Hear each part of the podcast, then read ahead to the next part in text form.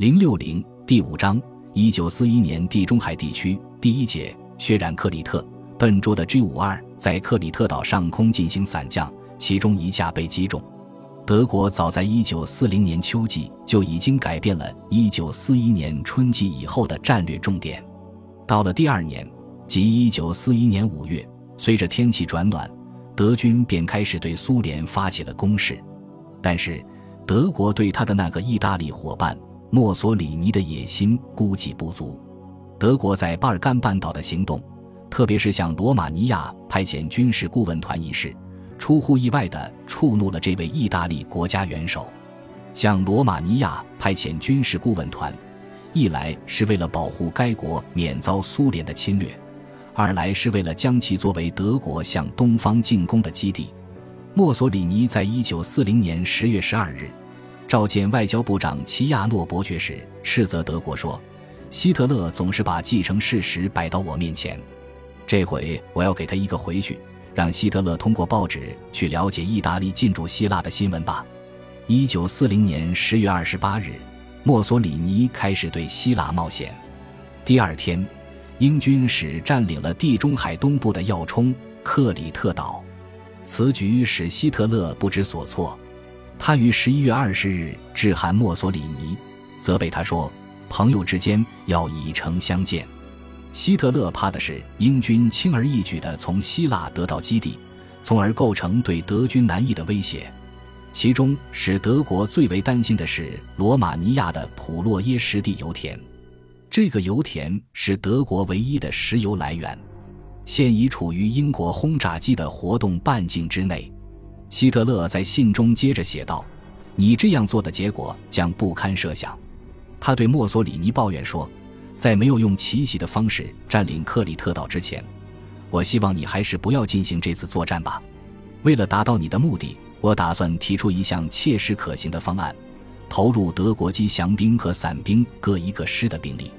也就是说，要想占领克里特岛，需使用空降部队。”这个设想虽然诞生在一九四零年十一月，但实现这一设想则是在半年以后。意大利的进攻一开始就陷入了僵局。到一九四一年三月，英国的陆军和空军便在希腊本土站住了脚。四月六日，德国开始向南斯拉夫和希腊发动进攻，几星期之内就席卷两国。五月初。德军已开进希腊爱琴海和地中海的所有沿海地区，最后只剩克里特岛了。克里特像一根巨大的门剪，隔着地中海横卧在希腊面前。克里特岛长二百五十公里，宽三十公里。英军强占了这个岛子，硬是把它从希腊本上肢解出来。他们决心，不管发生任何情况，都要把这个要塞岛继续占领下去。一九四一年四月十五日，当巴尔干半岛正在酣战之际，弗赖赫尔冯里希特霍芬的第八航空军的俯冲轰炸机和其他战术部队一起，如同过去在波兰和法国作战一样，打破了敌人的防线。当时，国家元帅戈林的司令部设在奥地利的瑟莫林。这天，第四航空队司令亚历山大勒尔将军辞别了空军总司令戈林。赶往东南前线，临行前，戈林在司令部倾听了这位航空队司令的建议。勒尔建议说，应该进行一次大规模的作战，以结束巴尔干的战争。应该用第十一航空军的机降和伞降部队去夺取克里特岛。几天后，德国空降兵创始人库特斯图登特中将清官到戈林那里，陈述他夺取克里特的计划。斯图登特在鹿特丹负了重伤。痊愈后，受命指挥新组建的第十一航空军。这个军统辖着包括运输机部队在内的全部空降部队。四月二十一日，戈林派斯图登特中将和耶顺内克空军总参谋长前往缅西基尔河的最高统帅部，向总统陈述夺取克里特的计划。这一天也是希腊向利斯特元帅的第十二集团军投降的日子。希特勒去年秋天曾亲自参加讨论过夺取克里特岛的空降作战计划，但这一次却一言未发。从那以后，形势发生了变化，不能再犹豫不决了。仅仅因为巴尔干战役，就使进攻苏联的时间推迟了四个星期，从五月推到六月。如果这里再出现一个分战场的话，德军的兵力就会被彻底分散。北非如无德军的支援也是不行的。从西西里岛战线来看，第十航空军还必须去支援与英国地中海舰队及马耳他岛相持的意大利军队。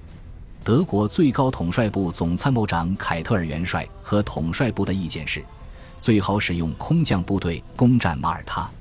理由是这个英国基地比克里特更重要、更危险，但希特勒却把克里特置于首位，他想以辉煌的胜利来结束巴尔干战役。他认为，克里特是通往北非、苏伊士运河和东地中海全域的跳板，有了克里特，空军就能控制这些地区。他提出了两个条件：一，此次作战投入第十一航空军的兵力。机降兵、散兵各一个师就足够了。二、准备时间虽短，但发起空降作战的时间不得超过五月中旬。斯图登特将军毫不犹豫，他确信自己的部队能够完成任务。希特勒批准了他的计划。为取得墨索里尼的同意，又用去四天的时间。终于，在四月二十五日，希特勒下达了第二十八号总统命令。即代号为“水星”的攻占克里特岛的作战命令，对空降部队的动员是费事的，因为他们尚远在本国。这是历史上规模最大的一次空降突击，只有二十天的准备时间，能办得到吗？困难确实很多，例如运输问题，光是欧根·麦恩德尔少将的一个突击团，二百二十辆卡车都不够用，所以不得不靠铁路来运输。部队坐了几天火车，然后从罗马尼亚的阿拉德和克拉约瓦起沿公路南下。这里离雅典附近的出击基地还有一千六百公里的路程。代号为“荷兰流浪者”的第十一航空军由四千辆卡车组成的长蛇阵，已在马其顿山里停了整整三天。原因是从希腊奉命调回的第二装甲师被准许优先通过维利亚和哥萨尼山的山间峡道。希特勒下了一道严令，不要因为水星作战克里特岛的运输而拖延巴巴罗萨作战苏联的集结。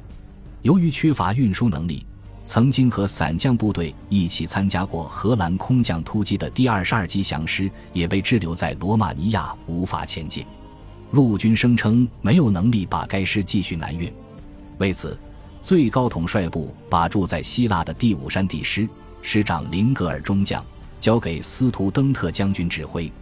这支部队虽然是一支刚刚突破麦塔科萨斯要塞的精锐部队，但他们没有受过在敌人防御阵地中心进行机降作战的训练。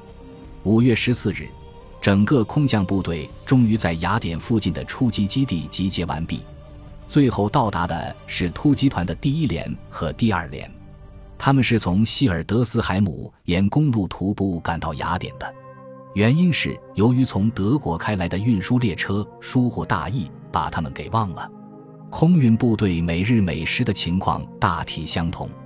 特殊任务轰炸航空团的五百多架 G-52 式飞机，在第十一航空军格哈德·康拉德少将指挥下调来参加水星作战。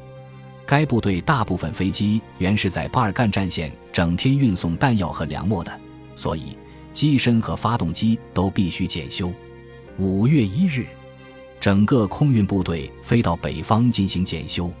布伦瑞克、福尔斯顿、法尔德、科特布斯、布拉格、布尔诺、阿斯皮尔索以及维也纳近郊的茨维克法克辛格等几十家修理厂，统统放下了其他一切工作，集中全力抢修空军的绰号为“善良的大婶”的 G-52 式飞机。五月十五日，四百九十三架运输机经过严格检修之后。排列在雅典附近的机场上，其中多数飞机更换了发动机，这充分显示了德方组织能力之强和维修技术的高超。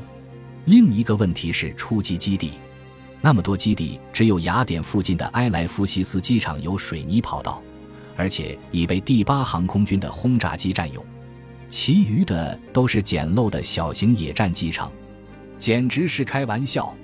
第二特殊任务轰炸航空团团长吕迪卡·冯海金上校不满地说：“如果重型飞机使用这种机场，会把机轮陷进沙土里去的。海金上校的运气实在不好，他所属的第六师一零一、一零二大队的一百五十架 G 五二式飞机全都转场到达弗利亚机场来了。这个机场是雅典被占领以后，根据有些好事的军官的提议，才把它平整出来的。这个机场实在糟糕，起飞着陆时，千米高空都弥漫着可怕的沙尘，真是天昏地暗。冯海金上校在这个机场上得出了这样的结论：从一个中队起飞后，到伸手能够见到五指，可以放下一个中队起飞，需要十七分钟的时间。布赫霍尔茨上校的部队住在邻近的塔纳格拉机场，他所属的第四师一零五特殊任务轰炸大队和第一空降航空团第一大队的条件也差不多。其他四个空运大队的达迪昂。梅加纳和科林斯机场也是一片沙尘的海洋。本集播放完毕，感谢您的收听，喜欢请订阅加关注，主页有更多精彩内容。